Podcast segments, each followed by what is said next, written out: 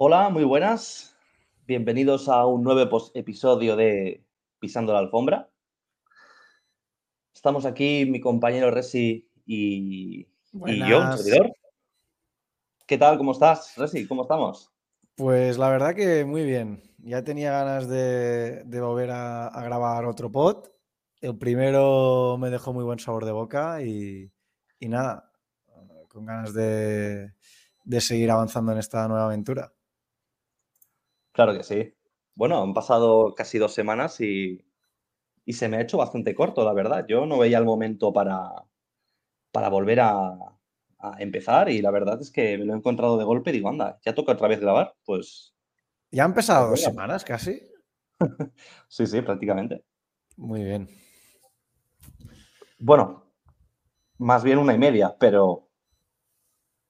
Pero es que no podía esperarme más. Así que digo, dale, dale. Pues venga. Bueno, eh, Hoy habíamos pensado en tratar un tema que a mucha gente le, trae de cabeza cuando empieza en el mundo cripto, ¿no? Eso de las criptos, ese tema un poco para, para gente rarilla en general, ¿no? Y eh, hoy vamos a hablar sobre la siguiente pregunta, que es que, ¿qué haríamos o qué haría si volviéramos a empezar de, de cero en el sector o en el mundillo este? Es una buena pregunta, es una buena pregunta. Y además, em, con bastantes amigos míos, eh, siempre me, preguntan esto y cuando les doy la respuesta, no les gusta y luego pues no me hacen caso. Pero sí que tengo, tengo claras unas directrices y, y creo que compartirlas pues puede ayudar a mucha gente. Sobre todo si acaban de empezar. Hombre, el mayor defecto que, que solemos encontrar, mejor, bueno, más que defecto, un poco creencia errónea, ¿no? Es que, tal y como comentábamos en el primer pot, es que muchísima gente cree que esto es un esquema de, bueno, para hacerse rico rápidamente, ¿no? Un get rich quick scheme, ¿no? Exacto. Y, y nada más lejos de la, de la, realidad. Entonces, bueno, tanto Resi como yo estamos de acuerdo en que lo ideal en todos los casos es tomar una perspectiva a largo plazo y empezar a ir construyendo poco a poco, tanto si tienes algún tipo de conocimiento previo como si no.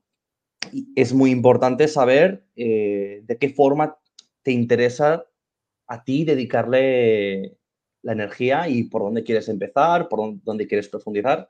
Aunque bueno, aunque no lo sepas, en la mayoría de casos, es algo que tú poco a poco vas descubriendo con el tiempo. Así que muchas veces, esto lo hablaba también con mi pareja el otro día, eh, muchas, muchas veces se plantea un poco esto como eh, el objetivo hacia dónde vamos, ¿no? Y es interesante también pensar en disfrutar del camino. Yo al final me he dado cuenta de que después de cuatro o cinco años, tocando esto día sí, día también, mm, al final me lo paso mucho mejor eh, por ejemplo, haciendo eh, research o investigación de un proyecto que no propiamente cuando esa investigación me, da, me sale bien y, por ejemplo, tengo una ganancia económica, ¿no? Que, a ver, que por supuesto de algo hay que comer y... La disfrutamos igual, claro que sí. Disfruta, ¿no? Pero, pero donde se me van las horas que no... Que, no, que pierdo la, noción del tiempo es, ese, es cuando me sumerjo, ¿no? Y cuando paso tiempo literalmente flipando con, con lo que uno se encuentra aquí, ¿no? Además, una de las cosas que más me gusta de, este viaje, si lo, podemos llamar así, es que es un viaje que recompensa a la gente que va con un horizonte a largo plazo. Es decir, la gente se deja seducir mucho por las altas rentabilidades que se pueden obtener, pero donde... Que, las hay, que las hay. Las hay, pero pero creo que el, propio viaje te da recompensas si tienes un horizonte temporal amplio. Si tienes un horizonte temporal muy corto, es cuando te puedes llevar decepciones eh, y bastantes palos. Entonces, me gusta mucho que, que, la gente que haga las cosas bien, pues mm, se le multipliquen las probabilidades de éxito. Esto es una de las cosas que más me gusta. No sé tú cómo ves. Estaba intentando llevármelo como a un ejemplo un poco más práctico del día a día, ¿no? Y, y, se me ocurre el ejemplo típico este de, de, los casinos, ¿no? Es decir, tú cuando tiras una moneda cara o cruz, puedes ganar o puedes perder, ¿no? Tienes un 50%, bueno, un 49%, ¿no? Si contamos el canto en la moneda. claro, si es un solo lanzamiento, eh, tanto tú como la casa podéis ganar, ¿no? Porque al final depende de la suerte de ese único lanzamiento. Pero contra más veces lances el, el dado o la moneda, ese 1% en tu contra es el que va haciendo que cada vez a largo plazo las ganancias se solidifiquen más hacia el lado de la casa, ¿no? Eh, pues esto es un poco lo mismo. Yo creo que aquí, e, entre muchas cosas, entre otras muchas cosas que nos, permite hacer todo esto es, y esto va a sonar también un poquito de meme, pero entre otras cosas, em, se nos permite ser nuestro propio banco y organizarnos las finanzas como queramos. Y si nosotros dedicamos el tiempo y el esfuerzo a, a sumar pequeñas victorias bastante seguras o bastante previsibles, sale mucho mejor que si nos lo jugamos a una sola carta que, no, mira, voy a invertir X dinero en, proyecto A, B o C y tiene que salir bien porque si no el mes que viene no pago el alquiler. Entonces, Exacto. volviendo a tal y como, como comentaba Resi en este sentido, contra más largo plazo planees y contra más cosas tengas en cuenta, mejor. Mejor te va Sí. Si te multiplican las probabilidades de éxito. Bueno, estamos dando un poco de vueltas, pero a mí me gustaría que, nos respondieras a, esta pregunta. ¿Qué haría Empoderat si hoy volviese a empezar? Pues mira, llevo. Desde que acordamos este tema hace unos días, eh, la, verdad, la verdad es que llevo pensándolo mucho. Y. La primera, perdona que te corte. Sí, sí. ¿Crees que si volvieses a empezar hoy, para toda la gente que cree que va tarde, podrías llegar otra vez al escenario donde estás hoy? Desde cero, ¿eh? Por supuesto, sí. Pero probablemente me tomaría no sé si más tiempo, no, lo sé, es que claro, depende. Yo te pregunto, si, si yo volviese a empezar ahora, con la experiencia que ya tengo o con cero experiencia? No, con la experiencia que ya tienes. Vale, si yo volviese a empezar con la experiencia que ya tengo, yo calculo que, sí, en, quizás el, el mismo, bueno, no puedo decir el mismo tiempo, pero yo creo que sí. Yo Será un año más, año menos. También yo creo que podría, podría volver, ¿no? Al mismo punto. Creo, que lo peor, de hecho, es empezar sin experiencia, por razones obvias, ¿no? Exacto. Pero te lo preguntaba porque lo que yo le diría a una persona que acaba de empezar y que no sabe nada respecto de lo que me diría yo a mí mismo si empezase de nuevo con la experiencia que ya tengo, es muy diferente el cómo lo plantearía por, una razón muy sencilla, y es que, por ejemplo, yo ahora mismo estoy dedicándome a esto full time, ¿no? Podría decirse que soy una especie de gestor de fondos, ¿no? Y claro, es que yo viendo un poquito el esquema que tenía yo pensado para una persona que empieza, es que yo no, yo no lo sigo para nada. O, o sea, tú mm. recomendarías una cosa que no haces. Exacto. Pero es porque es decir, yo recomendaría a alguien que no sabe, que sabe, alguien que sabe cero, algo que yo ahora mismo no estoy practicando, pero es porque esta experiencia me permite estar muy por delante eh, de esta, me permite tener esta ventaja competitiva que alguien que comienza no tiene. Sí, sí, 100% de acuerdo, 100%. Porque sí que es cierto que cuando empiezas, tú necesitas, obviamente necesitas un componente de suerte y que y tener un poco las condiciones de mercado a tu favor. Pero, em, ¿cómo te diría? Eh, se me ha ido la cabeza. Estoy un poco espeso hoy, ¿eh? No, no te preocupes. No te preocupes. estabas diciendo que, estabas haciendo tú una misma cosa que no recomendarías porque tienes una ventaja competitiva del conocimiento que has adquirido durante todos estos años. Exacto, vale. Vale, ya, me ha vuelto a venir. Perdona, ¿eh? que a veces desenchufo y, se me va. Eh, la diferencia está en que, claro, yo, al dedicarme a esto full time, entendiendo que si volviese a empezar y le pudiese dedicar otra vez el mismo tiempo full time, eh, me, organizaría de una forma muy diferente de una persona que, por ejemplo, eh, está interesada en el tema, quiere colocar algo de dinero, no tiene experiencia y tiene un trabajo y una vida, voy a decir, medianamente hecha, ¿no? Es decir, que tú tengas un trabajo, que ya tengas tus ocho horas de, trabajo asegurado, que ya tengas para pagar tus gastos y que tú tengas un remanente con el cual tú, tú vayas o tengas pensado empezar a diversificar o empezar a invertir. Entonces, creo que también tendremos que hablar de esto más tarde, ¿no? Pero... Sí. Bueno, mm, Vamos al detalle, vamos al detalle de, del portfolio. Sí, porque si no, no avanzamos. Eh, mira, yo el, un poco el esquema básico que me había hecho al empezar es que yo dividir, yo, si ahora volviese a empezar de cero, sin experiencia y sin dinero, pero con un trabajo externo que me, die, me diesen los ingresos recurrentes, bueno, la, la nómina, ¿no? Yo dividiría mi portafolio en tres, tres grandes bloques. El primero es, bueno, sí, son tres grandes bloques y cada uno con un porcentaje igual. Es decir, un 33% cada, cada una de las acciones. El primer bloque sería Bitcoin. El segundo sería stablecoins o monedas estables, monedas ligadas al dólar. Y en el tercer sector eh, colocaría lo que son altcoins o monedas alternativas. ¿Cuál es el motivo por el que, bueno, aquí me imagino a, una persona, a un maxi, un maximalista de Bitcoin, que por supuesto no le gustaría tu portfolio, y, creo que surgiría la pregunta el por qué solo decides tener un 33% en Bitcoin.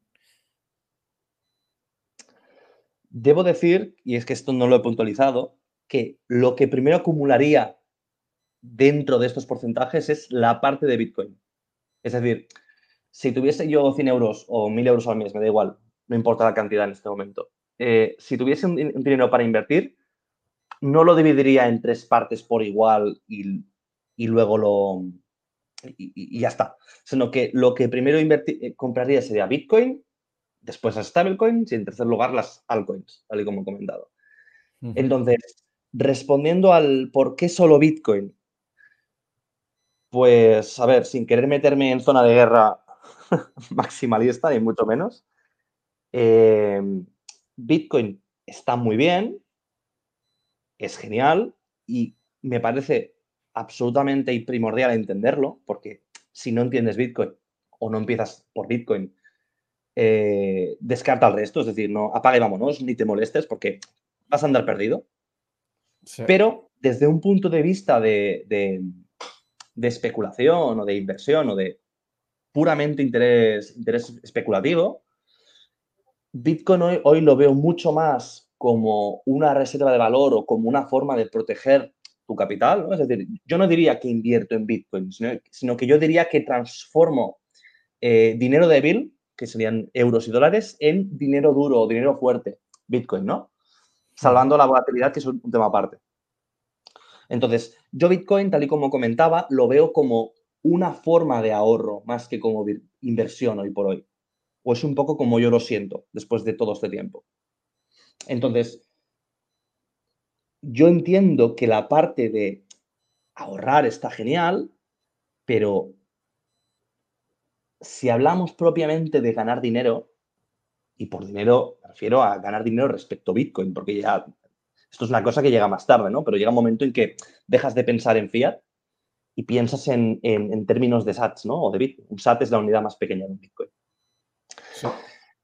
Entonces... o sea, ¿tú eh, crees que si empezases ahora, en algún punto las altcoins van a, como dicen los ingleses, a outperformear a Bitcoin? Es decir, que se van a apreciar mucho más que Bitcoin. Y por eso decides que gran parte de tu portafolio puede ir destinado a, ellas, ¿no?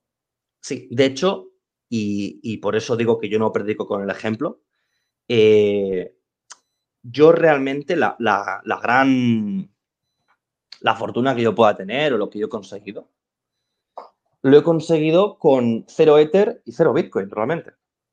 Aunque tener Bitcoin y Ether antes me hubiese ayudado para muchas otras cosas, debo decir. También voy a decir que durante periodos del mercado has tenido bastante Bitcoin y Ether. Es decir, que los has utilizado dependiendo del momento. Claro, pero es porque aquí ya entramos en, que yo estoy eh, gestionando mi portafolio de una forma muy activa, siendo una persona que tiene, entre comillas, todo el tiempo del mundo para dedicarle el tiempo y estar pendiente. Y, yo en momentos dados he utilizado Bitcoin y o Ether para, para protegerme en momentos dados, ¿no?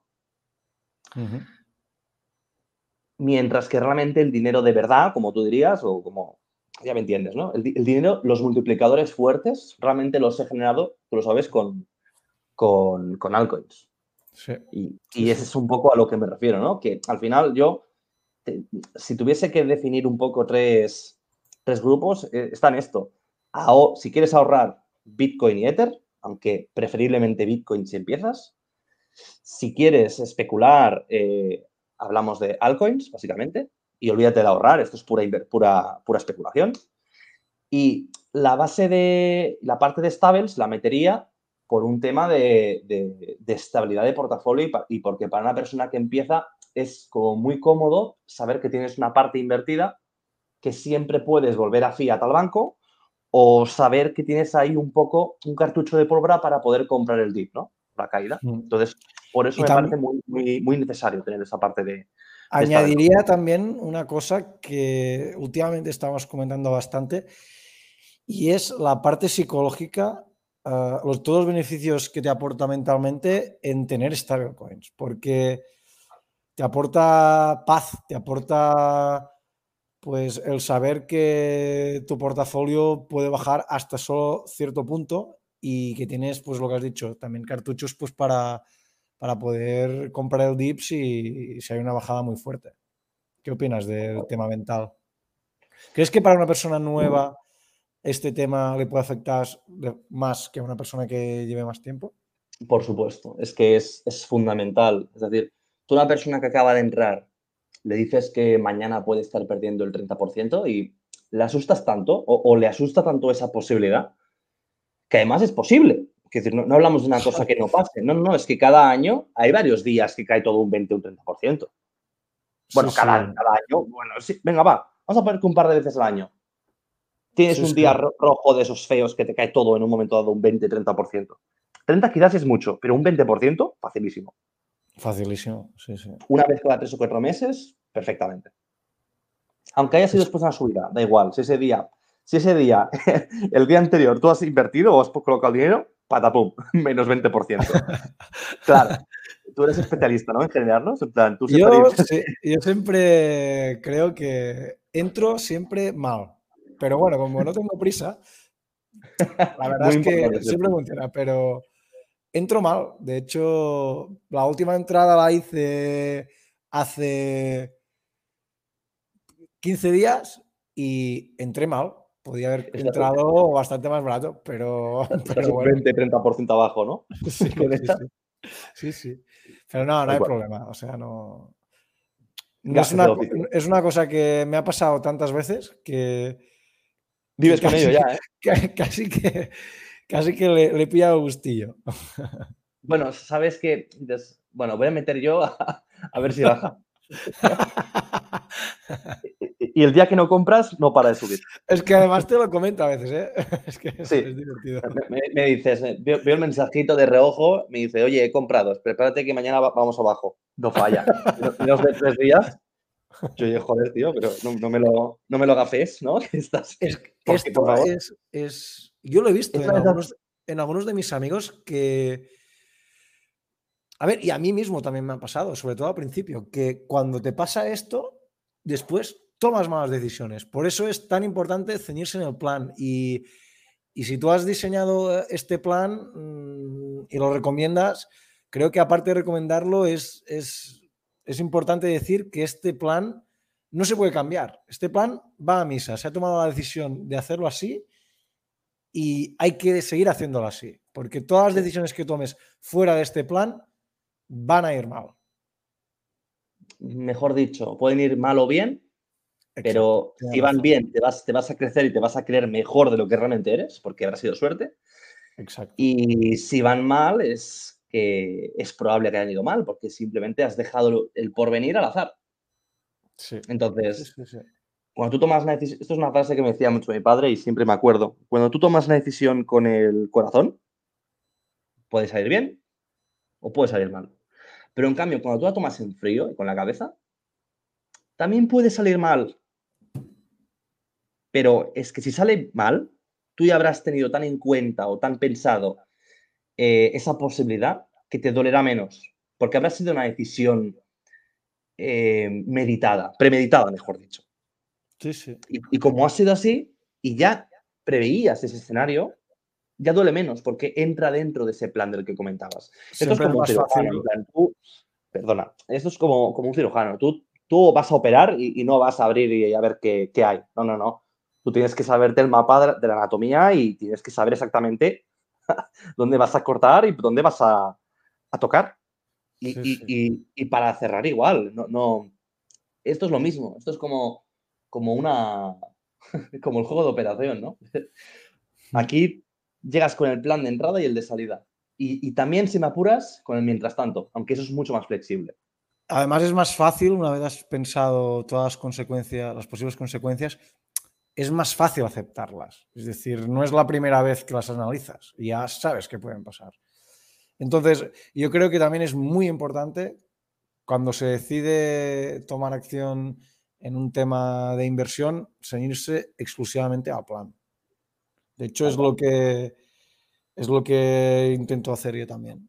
Mm, Aunque a veces cuesta, porque la, la intuición a lo mejor te lleva por otro lado o, o los factores externos te empujan a hacer determinadas cosas, pero el plan se ha decidido por algo y hay que cumplirlo. Yo soy muy estricto en, en estos temas. No, ya, ya también, aquí, déjame añadir que aunque se, te- se, se deba ser estricto con el plan, no es que tenga, es que debes, debes, debes porque no hay otra. Eso no quita el que tú también seas flexible para aceptar que te has equivocado y ser capaz de reformular cosas sobre la marcha. Pero estas reformulaciones tienen que ir también en frío. Quiero decir, no, no, va- no todo vale y decir, bueno, había entrado a hacer aquí un trade de cinco minutos, pero como me ha ido mal, voy a esperarme aquí un mes. No, no, no. no funciona así. No funciona Entonces- así, exacto. tal cual. Que antes de, gustaría- di- antes de, de- de empezar fuera de micros, me has comentado también ah, por encima que tenías como un, un poco de separado por fases. ¿Quieres A eso quería ir? Sí. Sí, hemos hablado un poco, hasta ahora hemos quizás ge- ge- generalizado tanto que no hemos hablado de nada, yo creo. Exacto. Hemos hablado Sí, mucho pero no, hemos- y hemos efectivamente. dicho poco, sí.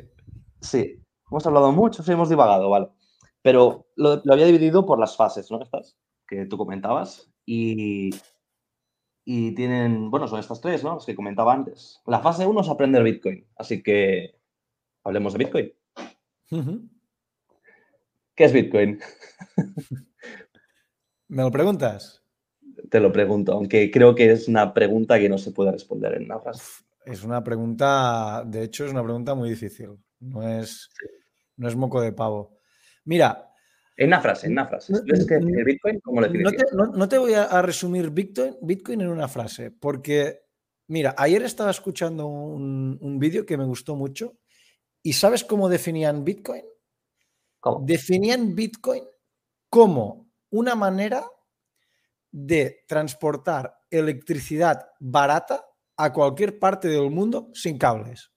Esta era su definición de Bitcoin.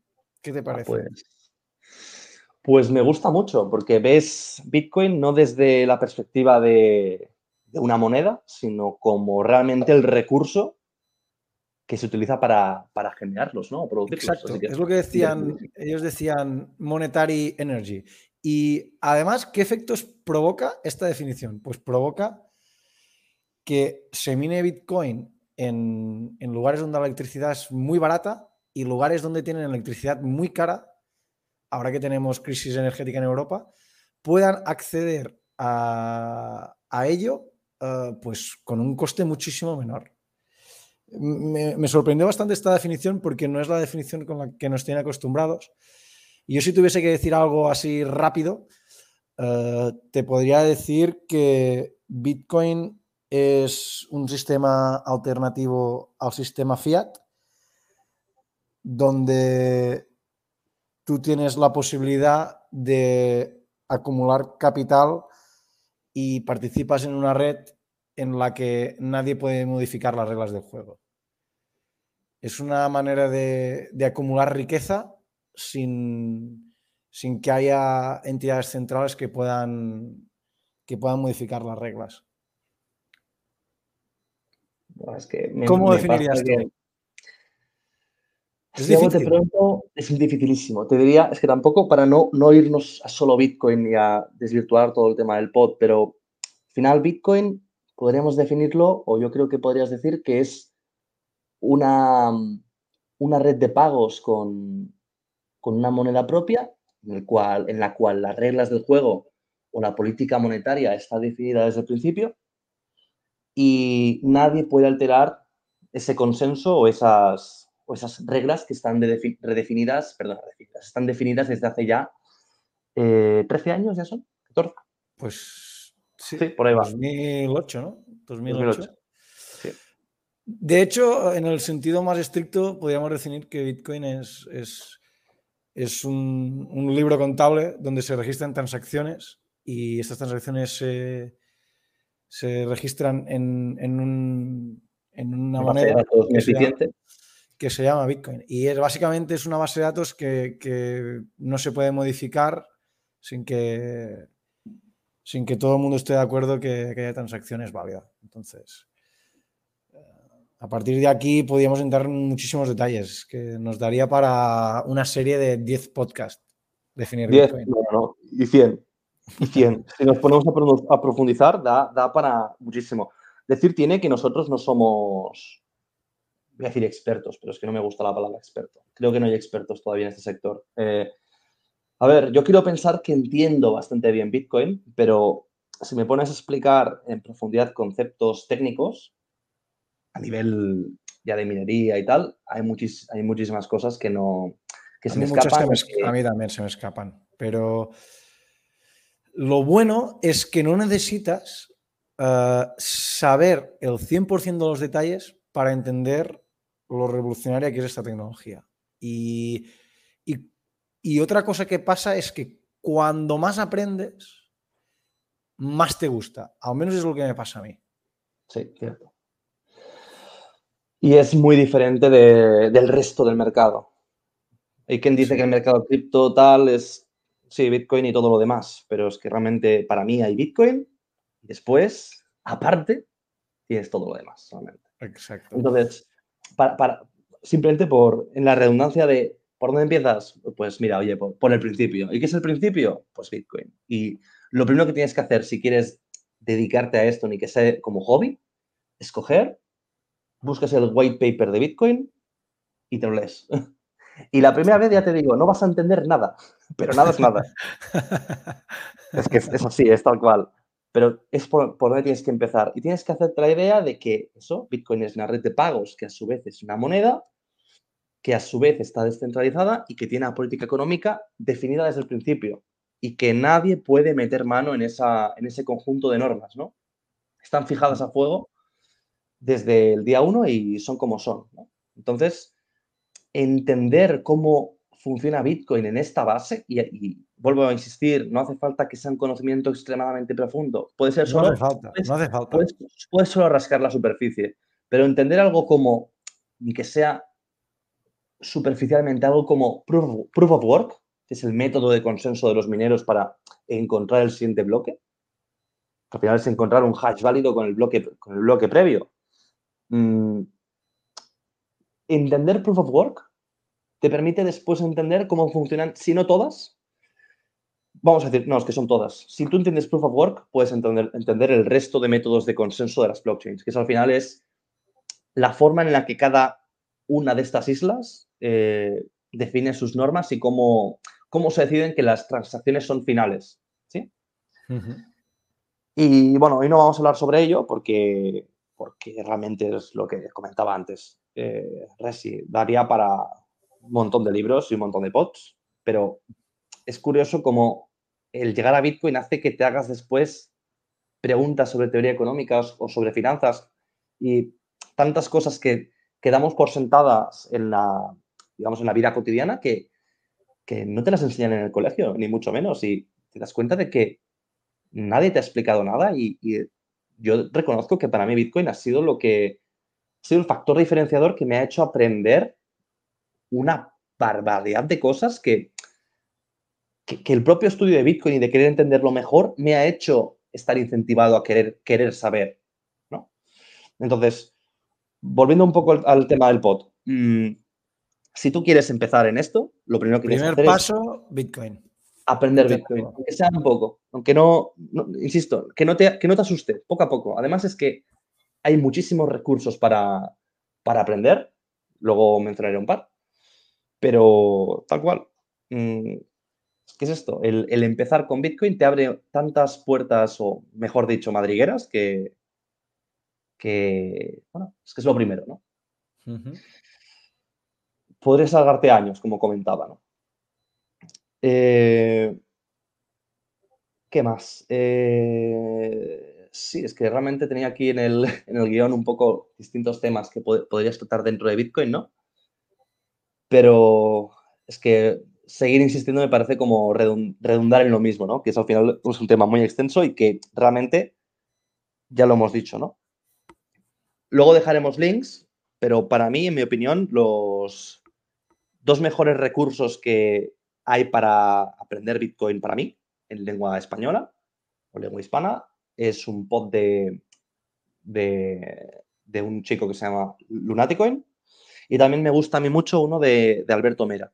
Y como recurso escrito, a mí personalmente también me gusta mucho una web que se llama Estudio Bitcoin, en la que tienes todo, todo por escrito y bueno, ahí puedes andar muchísimo. Luego dejaremos links al pie del pod. ¿Alguna cosa que quieras añadir? No, no, no, me parece, me parece primordial empezar por aquí. Nada que añadir. Ah, y no lo, me acabo de acordar, lo tenía por aquí, no lo, no lo he mencionado. Eh, tú primero empiezas con Bitcoin pero una vez entiendes mínimamente cómo, cómo custodiarlo o cómo, cómo, tenerlo en tu posesión, que es también otro mundo enorme, eh, yo creo que una de las costumbres más importantes que debe, debe, tener cualquier persona que empieza es, como tú comentabas antes, tener una preferencia temporal bajísima. Esto significa ver las cosas a largo plazo y empezar a practicar el... bajísima, no, altísima. No, al revés. Es decir, una preferencia temporal alta significa que, quieres resultados para allá, para ayer, mejor dicho. En cambio, ah, una. Lo, entendí al revés, pero sí, ya te entiendo. Sí. En cambio, una preferencia temporal baja es que tú simplemente vas a seguir haciendo lo mismo que a la larga te va a dar resultados y es lo que buscas. La low time preference. ¿Sí? sí. Entonces, yo comentaba esto por un poco la importancia de empezar a hacer eh, DCA, que significa hacer dollar cost averaging, que es simplemente el, acto de eh, hacer pequeñas compras de la misma cantidad o de una cantidad parecida a lo largo del tiempo. Y Mira, aquí, aquí, aquí, te, te, añadiré, voy a dejar que acabes y te añadiré una cosa que vi el otro día en Twitter que me, parece, me pareció muy interesante. ¿Me vas a hablar del artículo de Plan B? No, te voy a hablar de, un dato random que, que, me gustó mucho. Bueno, decir que estamos hablando de generalidades aquí también, ¿eh? No, no, Pero sí, sí, está, está bien. El punto está en, tal y como comentaba, consiste en hacer pequeñas compras sostenidas en el tiempo para que eh, no tengas que pensar en qué, precios ahora, si es un buen momento, es un mal momento para comprar. No, la filosofía en este caso es, oye, mira, yo como no sé si va a subir o a bajar o va a hacer lo que quiera el precio, porque la cosa es el precio, y otra cosa es el valor que tú le des, eh, tú tomas una perspectiva pues mucho más, diría, tranquila, ¿no? Y, simplemente eso, ya sea 20 euros, 50 euros, 100 euros, lo que cada uno pueda, cada semana, cada mes o cada cuanto tú quieras, vas acumulando Bitcoin. Y de esta forma, tú eliminas todo el, todo el ruido o gran parte del ruido que tiene el, querer timear o querer predecir un poco los precios, ¿no? De hecho, es la pregunta principal que, se hace todo el mundo, sobre todo cuando empiezas. Eh, ¿Está muy caro? ¿Está barato? ¿Es ahora buen momento? ¿Cuándo compro? Todo esto se elimina. Claro, eh, eh, yo siempre me quedo un poco como, me encojo de hombros, ¿no? Porque, claro, que alguien me diga que Bitcoin está caro a 20.000, pues, bueno, es que, claro, es que estaba a 60.000, ¿no? Pero es que precisamente es un motivo para comprar. O, viéndolo a la inversa, es que, oh, es que Bitcoin ha bajado mucho. Ah, seguro, yo es que estoy acostumbrado a verlo a 5.000 o a 6.000 dólares. Aún está muy arriba de ese punto, ¿no? Y a 3 y a 3 y a 1, que, claro, es que cuando lo piensas fríamente, lo, que veníamos tratando en 2018, 2017, mm, madre mía, lo que ahora nos parece, eh, lo que ahora nos parece, lo que en aquel momento era una barbaridad, ahora tenemos miedo estando en el mismo punto. Sí, sí, es, es, es increíble. Que pensar en cómo cambia la que nos hace la mente. Sí, sí, sí. Mira, pues añado el dato este que vi en Twitter random. O sea, tú has explicado el DCA, que es ir comprando regularmente, y así eliminar pues esta pregunta de, que nos estamos haciendo de ¿es buen momento? Sí, ¿no? Compra ahora. Pues vi un artículo en el que, mm, claro, tú, ¿qué, ¿qué es periódicamente? Tú puedes comprar cada semana, puedes comprar cada día, puedes comprar cada mes. Y vi un cálculo colgado en Twitter que hablaban de, no me acuerdo del horizonte temporal que era, pero creo que eran más de cinco años. Si tú hubieses comprado durante cinco años, hubieses hecho dollar cost averaging de la Standard Poor's, que es el índice, uno de los índices de, bolsa americanos, da igual si lo hubieses hecho cada día, comprando cada día, eh, me invento, cada día que son cinco días laborables, 20 euros, que son 100 euros a la semana, da igual si compras 20 cada día, 100 a la semana o 400 al mes. Que si tú haces DCA, dólar cost averaging, llegas a casi, casi, casi la misma cantidad, independientemente del periodo temporal en el que compres. De estos tres que te he dado. O diario, o semanal, o mensual. O sea, incluso el DCA, la pregunta que es, ¿cada cuándo? Pues que da igual. Da igual. Escojas lo que escojas, va a ser casi al mismo punto. Y ceñirse, claro. Es que es más importante el ceñirse que no el, no, 5 euros más, 5 euros menos, lo que puedas. Lo que puedas, pero sé constante. Exacto. Ya está. Y lo Me que un dato, un dato curioso que, te lo puedes llegar a imaginar, pero hostia, cuando ves el cálculo hecho, pues me, parece interesante compartirlo. Es que mira, da igual cuando empieces a comprar, y da igual la periodicidad que hagas. O sea, imagínate, es que da igual. Lo único que tienes que decidir es, quiero hacerlo. Estar convencido de querer hacerlo. Es la única cosa que tienes que hacer. Y si me permites añadir, no hace falta ni que lo tengas del todo claro al día uno. Es decir, tú puedes tenerlo un 70% claro, 30% duda, digamos, ¿no? Exacto. Eh, lo importante para mí, yo creo, es, oye, mira, tienes una cierta curiosidad por empezar, pues empieza con un poquito y yo siempre digo que, cuando tú empiezas ya tienes algo de dinero ahí dentro. Cambia todo. Cambia todo y ya lo sientes como tuyo. Y ya no, ya no eres una persona que, pues como la luna, ¿no? Que eres un satélite y lo ves desde fuera y simplemente estás ahí orbitando. No, no, no tú ya eres protagonista en ese momento. Y como ya eres protagonista y lo haces tuyo, lo normal, o lo que yo veo en gente, es que ya tienen un interés en, ir entendiendo poco a poco o en, bueno, eh, eh, se preocupan por ello, como es lógico, ¿no? Y yo creo que es un paso importante, es que al final mm, tenemos el eh, parálisis por, por, análisis, ¿no? Que se dice, y es que quieres analizarlo todo tanto, quieres tenerlo todo tan claro, quieres y no hace falta. Y, nunca empiezas, porque nunca es todo como uno le gustaría. Y al final, eh, empieza y ya está. Y luego veremos. Es mejor eh, empezar con un plan ni que sea mediocre. Y, insisto, es que, es que tú me lo dirás. Eh, te vas a equivocar aunque no quieras. Bueno, es que es inevitable equivocarse. Es mejor empezar con un plan mediocre, aunque no sepas de todo y tal. Ya irás aprendiendo, no te preocupes. Simplemente asegúrate de que no inviertas tanto como para que te pueda, puedas, bueno, para que dejes de dormir, digamos, ¿no? No inviertas tanto como para que te, afecte a tu vida diaria, pero mejor empezar que no quedarse fuera esperando al plan perfecto, que no vendrá nunca. Exacto.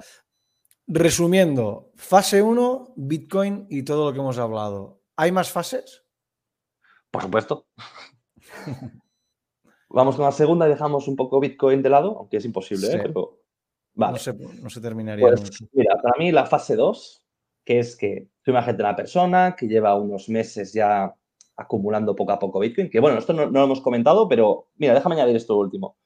Eh, eh, respecto a lo que me comentabas de la periodicidad, da igual el periodo, pero yo, yo comentaba tiempos cortos, por ejemplo, la semana. Yo, por ejemplo, yo tengo una compra programada de 50 euros cada semana. Y existen empresas que te lo ponen muy fácil.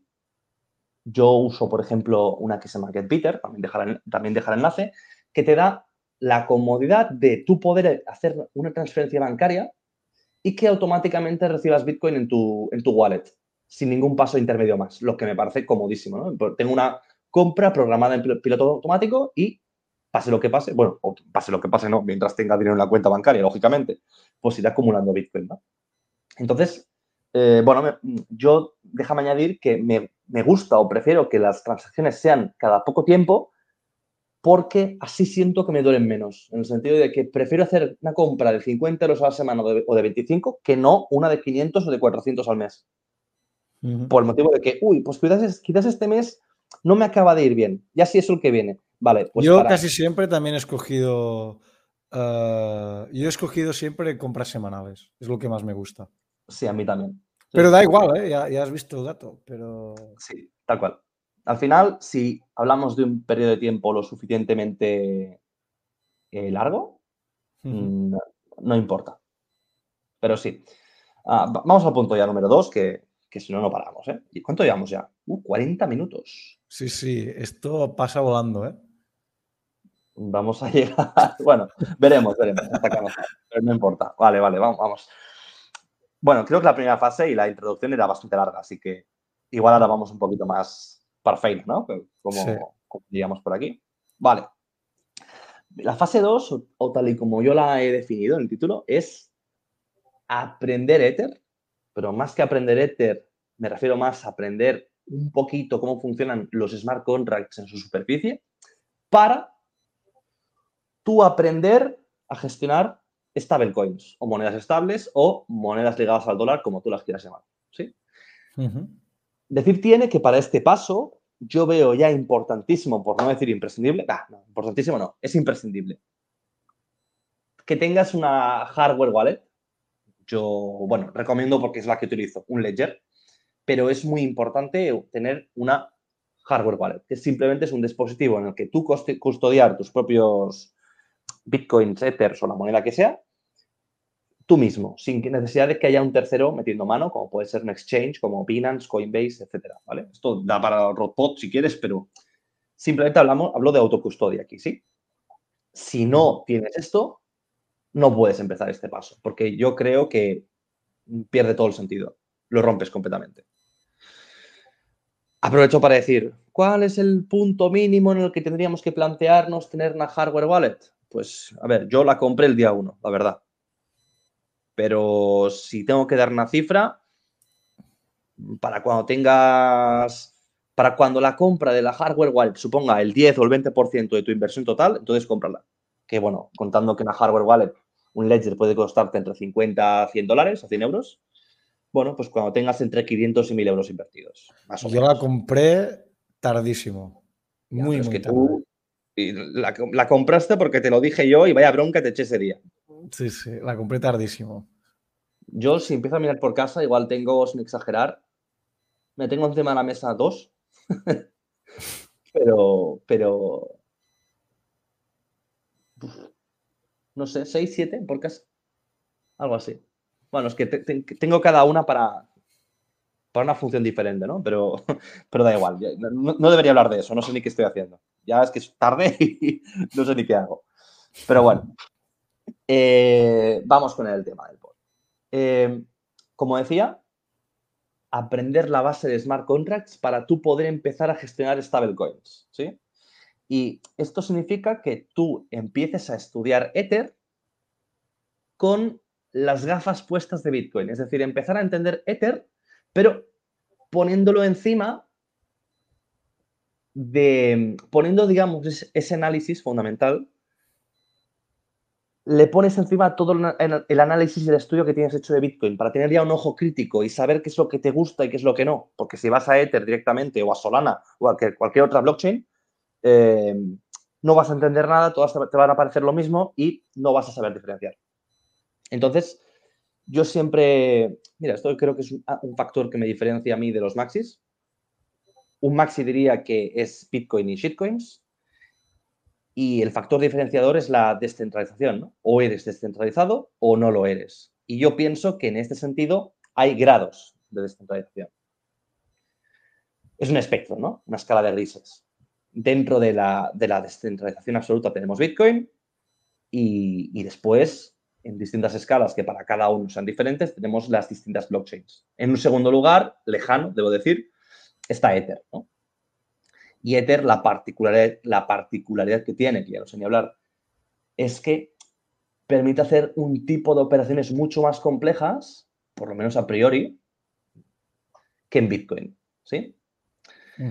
Entonces, creo que no, no, nos hemos, no hemos hablado de esto antes, pero ¿qué es una stablecoin? Tú, eh, esto, estas preguntas para ti. Explícame tú qué es una stablecoin. Tú me dejas a mí siempre las peores preguntas, ¿eh? ya lo veo. No, hombre, no. una, stablecoin. Bueno, de stablecoins hay diferentes tipos, pero una stablecoin la podríamos definir. La base. Como un criptoactivo que su principal función eh, es la de intentar ligar su valor a una moneda fiat, la mayoría de ellas al dólar. Es decir, una stablecoin podría ser una moneda que tiene que valer siempre un dólar. A partir de ahí pueden pasar muchísimas cosas, hay distintos tipos, pero esa sería su, una definición genérica. A mí me gusta más decir que son un tipo de monedas que, de acuerdo, están ligadas al dólar, pero que no necesariamente valen siempre ese dólar, sino que pretenden acercarse a él. Y bueno, hay diferentes tipos de stablecoins, de los cuales no hablaremos hoy por razones de, tiempo, ¿no? Pero cada uno lo consigue por mecanismos distintos, ¿no? Entonces, ah, ¿yo por qué metía este apartado aquí? Pues porque una vez te familiarizas con un pequeño grupo de ellas y sabes que puedes trabajar con ellas, porque, bueno, son estables, ¿no? En su mayoría de casos, salvo excepciones, no, no hablo de Luna, eh, sabes que... sí. Eh, sabes que,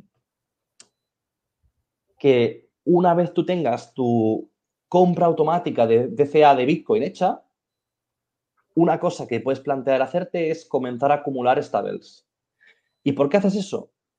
Pues porque es una forma de tú tener dentro de tu portafolio un dinero listo para poder comprar una hipotética caída, por ejemplo. Pero para mí, creo que la función principal sería la de, la de saber que, pensándolo desde, la perspectiva de una persona que acaba de empezar, ¿eh? saber que es una parte que tú has invertido en criptos, pero que aún no está propiamente en algo volátil, sino que está, algo, está en algo que, en el mejor de los casos, va a estar perdón, en el peor de los casos, va a estar cerca de ese dólar. Y una utilidad muy interesante que tienen es que, a diferencia de los bancos, los bancos legacy o tradicionales, BBVA, Santander, etcétera, lo que tengas, lo que tengas cerca, lo que te guste. La diferencia fundamental es que sin complicarte demasiado la vida, y este demasiado es relativo, y este complicarse también es relativo, debo decir, sin complicarte mucho, puedes colocar estas, estas stablecoins en una, en una pool de liquidez o, un tipo de, staking contract, aquí tampoco quiero entrar mucho, donde tú puedes tener un tipo de interés que para el mundo cripto realmente es relativamente bajo, pero comparado con, con el sistema bancario tradicional es enorme. Y este interés hablo de algo entre el 5 y el 10% anual, que, bueno, que hoy en día un banco te dé un 5% anual en tus dólares o tus euros es hoy impensable. De hecho, creo que la última vez que lo miré, creo que el BBVA me ofrecía un... Era un 0,1% con un, un, depósito a plazo fijo de cuatro años o más, algo así.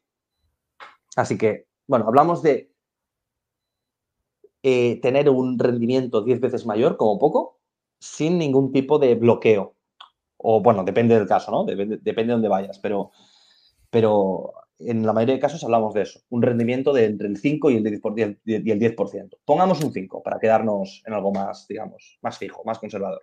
Para mí las stablecoins tienen, tienen tres, tres funciones principales dentro de, un, portfolio.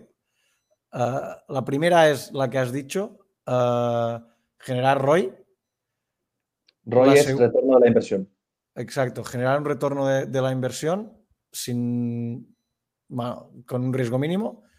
La segunda es tener una parte portfolio. Perdona, déjame añadir que el riesgo mínimo lo estamos, es, nuestro, es nuestra perspectiva. Pero, por ejemplo, desde el punto de vista de mi abuelo, no existe, eh, ese, riesgo mínimo. Porque algo que te esté dando un 5%, por ejemplo, a mi padre. Mm, no se lo esto, claro. Tenía 70 años, le, horrorizaría. En plan, no, no, no, dormiría tranquilo. ¿no? Perdona, sí. No, es, las tres funciones para mí son la de generar ROI, la segunda, tener una parte del portfolio que la puedes considerar pues de menor, de menor riesgo, es decir, que cuando hay una bajada del 20%, tu portafolio no baje un 20%. Y la tercera es eh, la parte mental que, te da esto para poder luego afrontar nuevas compras. Es decir, el ROI, eh, la parte de, no sufrir eh, esta volatilidad tan grande y la parte de tener poder para comprar más barato. Para mí son las tres funciones principales de los tres motivos por los que me gustan las stablecoins en, en mi portfolio. Y me gusta que, poco a poco te he, ido, te he ido compartiendo este amor por las stablecoins y cada vez te gustan más. Yo debo decir que, que durante mucho tiempo, y mucho tiempo son años, tres, cuatro años, he tenido cero stablecoins en el portafolio y me he comido todas las subidas y todas las bajadas. Entonces, yo comparándome con, con Resi en este sentido, él siendo una persona, si me permites la palabra, un, poco, un poquito más cagada en este sentido, ¿no? Es una persona que, que la volatilidad le ha dado más miedo, quizás, ¿no? Sí. Eh, yo he sido una persona que desde el principio me he centrado muchísimo más en altcoins y la volatilidad que he tenido en mi portafolio ha sido brutal. Y después, en momentos en los que el mercado no ha ido tan bien, eh, mi portafolio bajaba muchísimo, una barbaridad, mientras que el de, el de Resi, por el hecho de que él, se, él aprendió a cubrirse mejor antes que yo, él lo sufría mucho menos. Tanto que, al final me, doy cuenta de que nuestras estrategias están muy a la par, porque realmente simplemente yo subo más en un momento dado y él baja menos en otro. Lo que al final nos deja un poco a la par, ¿no? Pero al final yo creo que, la, riqueza o, el, un poco el, kit de la cuestión está en que tú sepas aprender o puedas usar ambos, ¿no? En plan, no, es que cuando toca subir subo y cuando toca bajar no bajo tanto. Esto es la gloria. Si lo conseguimos algún día. Bueno, a ver, mm, debo decir que, mal no vamos. Así que. la verdad es que hemos mejorado muchísimo en este sentido. Estoy muy, muy contento. Claro, oye, seguiremos trabajando en esa dirección y tal, y, nos irá como nos tengan que ir, pero, pero al final es lo que yo comentaba hace, hace un rato ya, ¿no? Eh, al final, eh, no se trata de creer o de tener una ¿cómo te diría? Tú puedes tener clarísimo o puedes pensar que Bitcoin es algo revolucionario y que es el futuro, bla, bla, bla, pero tú también tienes que comer hoy y tienes una volatilidad que asumir y tienes, bueno, eres una persona de carne y sufres y lloras y, lo pasas mal y lo pasas bien y, ¿no? Entonces, cuidar tu salud mental en todo este proceso es algo importantísimo y, las stablecoins precisamente es aquí donde entran, ¿no? Que, es donde entra su función. Es que el hecho de que te den tranquilidad mental te permite decidir mucho mejor el resto de cosas, ¿no? Y planteas la vida de forma diferente. Yo he tenido meses de, literalmente dormir poco o nada, de no poder pensar en otra cosa y de... Yo recuerdo que había semanas que le estaba, hablando con Resi tres o cuatro veces, en plan, enviarle mensajes, oye, ayúdame a revisar el portafolio, que esto no lo digo bien, no estoy durmiendo bien. Y una y otra y otra y otra vez y no estar bien. Y al final parece que, poco a poco voy encontrando la, pues esto, un poco la, solución, ¿no? un, poco el punto intermedio en el cual sé que si subimos desde, este punto voy a estar bien, porque tengo mucho de donde rascar y ganaré de aquí y de allí. Pero si bajamos, no solo estoy cubierto para, para años, sino que encima tengo un monte, tengo un montón de, munición en la recámara para poder comprar lo que quiera, literalmente. Entonces, sí, sí. es que es un poco el objetivo, ¿no? Es, es el poder de las stablecoins, es el poder. Me gusta. Es el poder.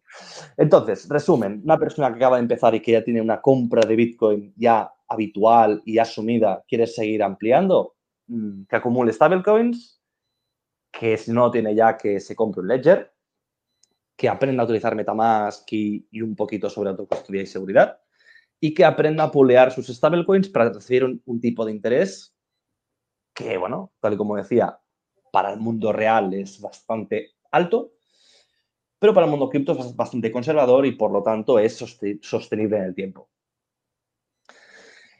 Y llegamos a la fase 3. ¿Cuál es la fase 3? Que es la de las altcoins. Y lo primero que tengo aquí apuntado en el guion es que el 99% no llega aquí ni le hace falta. ni hace falta. Ni hace falta. ¿Por qué? Porque una persona que acumula Bitcoin, eh, stablecoins, y si me permites aquí añadir un poquito de Ether, históricamente, hasta día de hoy, habría outperformeado significa que le habría ido mucho mejor en términos de rentabilidad que a una persona que se ha vuelto loca intentando cazar la siguiente moneda que se vaya a la luna, ¿no? Que es un poco lo que se dice. Entonces, si no tienes el tiempo ni las ganas, pero quieres invertir, compra Bitcoin, Ether y Stables, no es consejo financiero, y probablemente te vaya mejor que el criptotetu de la esquina que esté buscando el próximo luna. Añado, muy probablemente te vaya mejor. Yo lo pienso y, si yo en, entre 2000, a ver, ¿cuándo fue? Sí, si entre 2018, principios de 2018 y 2020, principios, hubiese solo acumulado Bitcoin, hubiese tenido también muchas veces, sí, sí. Una base para empezar entre 5 y 10 veces mayor de la que tuve realmente. Eh, cuando digo una base entre 5 y 10 veces mayor, es que mi portafolio hubiese estado entre 5 y 10 veces por encima del punto en el que estuvo. Entonces. Sí, Yo también lo he pensado mm, muchas veces. Claro, es, oye, ¿qué quieres? ¿Un, vamos a decir, un por 10 dudoso o un por 3, por 4 asegurado? Sí, pues según cómo, dame el por 4 y no miro atrás. exacto, exacto, sí, sí. ¿no? Porque es, que la posibilidad de que no sea así es lo que te hace alejarte de las altcoins. Porque al final, cuando decía que existe Bitcoin y luego existe todo lo demás, salvando quizás Ether y unas poquitas más, mm, la diferencia fundamental que hay entre Bitcoin y el resto es que Bitcoin es la única cosa que tú podrías comprar, echarte a dormir y saber que en 10 años va a estar ahí. El precio no lo sé, pero sabrás que está ahí. El resto no lo sabes. Entonces, para una persona que es aversa al riesgo y que entra por primera vez, que acumule aquello de lo cual se pueda olvidar, que si un día lo, reencuentra, aún estará, seguramente. Pero con el resto de altcoins, que un día te hacen un cambio de cadena o ahora hay un hackeo, ahora no sé qué, ahora quitarlo de esta liquidity pool que no sé qué, mm, pueden pasar tantas cosas y es todo tan rápido que, que es mejor mantenerse alejado si no lo tienes clarísimo lo que estás haciendo. Sí, sí. Ahora bien, Esto es eh, high risk, high reward, ¿no? Que se dice. Eh, cuando va bien, perdona, cuando va mal, lógicamente es muy fácil encontrar, encontrar, encontrarle los peros. Ya no sé ni hablar tampoco. Estoy ya. ¿Qué hora es? Son las 11 de la noche, madre mía. Cuando encuentras. exacto. Eh, una, hora, Una hora. una, una hora de tiempo. Una hora. Una hora. 15 segundos. Estoy muy contento de haber llegado a la hora. Creo que, bueno, ya veremos en cuánto quedamos, ¿no? Pero, pero oye, primera milestone, ¿no? bueno, lo importante es que estamos aquí con ganas. ¿Quién, lo diría, eh? Hablar, una hora con esta intensidad. Sí, sí. No me lo esperaba. Decías que, que, cuando va mal es muy fácil encontrarle los Cuando va, va, mal, exacto, es muy fácil encontrarle el pero, ¿no? Pero cuando va muy bien, eh, rompes tanto el mercado, el mercado, perdón, tu portafolio al alza, que lo compensas muchísimo. Entonces, cuando tú comienzas a estudiar altcoins o empiezas a meterte en altcoins, tienes de poner las gafas de Bitcoin, las gafas de Ether como base de smart contract, eh, eh, perdón, smart contract, yo sé, base de smart contracts, es decir, cuando tú, tú, tú, has de mirar esas altcoins como la, la base desde la base infraestructural que son Bitcoin y Ether y a partir de ahí ver o darte cuenta si, si tienen sentido, que esto ya me di cuenta mientras lo digo que realmente requiere tiempo darse cuenta cuando una cosa tiene sentido y otra no. Es lo más difícil. Y entender cómo funciona el FOMO, que es, eh, es un proceso psicológico que consiste en tener pánico por comprar o vender. Es como, es euforia tanto en el buen como en el mal sentido, ¿no? Eh, es, es, es, el miedo de perderse. fear, of missing out, es el miedo de, de, quedarte fuera y que esto suba sin que yo esté dentro. Es lo que cuando algo, em, algo empieza a subir 5, 10, 15, 20%, hay muchas veces en las que tiene un movimiento parabólico y este movimiento parabólico es causado por gente que tiene FOMO y entra tarde. Este es es un sentimiento que, nos pasa a los humanos y, por eso, y por eso los movimientos de, estos criptoactivos pues muchas veces son parabólicos, porque es una bola que se hace cada vez mayor. Exacto. Estaba pensando también que esto del FOMO, como palabra así curiosa, es una cosa que también pasa mucho con la lotería de Navidad aquí en España. Pues sí. La gente compra los billetes de lotería, los tickets, no pensando en que, en que le vaya a tocar, sino pensando en que no sea que le toque a mi compañero de trabajo y a mí no.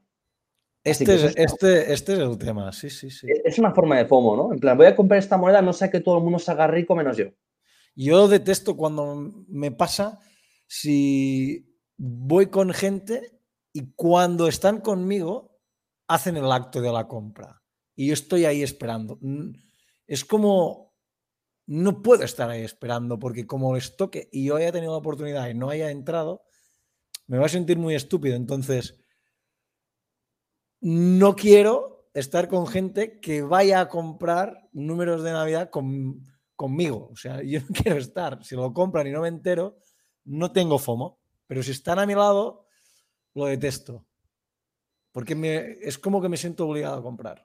Sí, bueno, es presión de grupo al final, ¿no? Es presión social cuando realmente al final la forma de ganar dinero con las altcoins, en mi opinión, la forma de ganar dinero en serio, y doy fe, y tú darás fe, es que, mira, estoy pensando en Ravala, por ejemplo.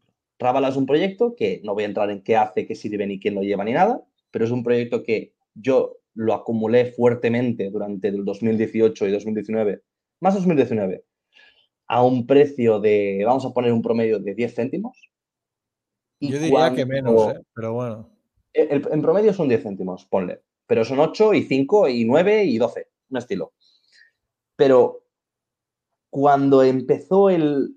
Y cuando Resi comenzó a tener FOMO de esta moneda, estaba ya en 80 céntimos. Sí, sí, sí, sí. O un dólar. Y estaba esperando a ver si bajaba un poco para poder entrar él. Pero claro, yo le decía, es que vas tarde. Vas tardísimo. que, realmente, coincide con cuando nos conocimos, ¿no? Un poco. Empezamos a tener más contacto porque Bueno, es eso, en plan, vas tardísimo porque te estás esperando a que te baje un 20%, que ¿qué es un 20% de un dólar? 20 céntimos, vale, vas a comprar 80 céntimos, vale, estás a un por 10, perdón, a un por 8 sobre mi precio inicial o mi precio promedio. Mm, el momento de acumular era antes, no ahora. Y ojo, que después ABA, otra bala, ha sido una moneda, un proyecto que ha llegado a 4, 5, 6 dólares. Así que realmente... Casi 6, si no me equivoco. ahora no lo sé, pero... Sí, sí, sí. Decía que aún habiendo comprado a un dólar, habrías tenido unas ganancias bastante interesantes. Pero para nada comparables, comparables con las que pudo haber tenido yo con la, posición inicial que pude acabar vendiendo en 4 o 5 dólares. De hecho, sí, creo que compré por ahí, ¿eh? O sea, acabé comprando igualmente. Sí, sí.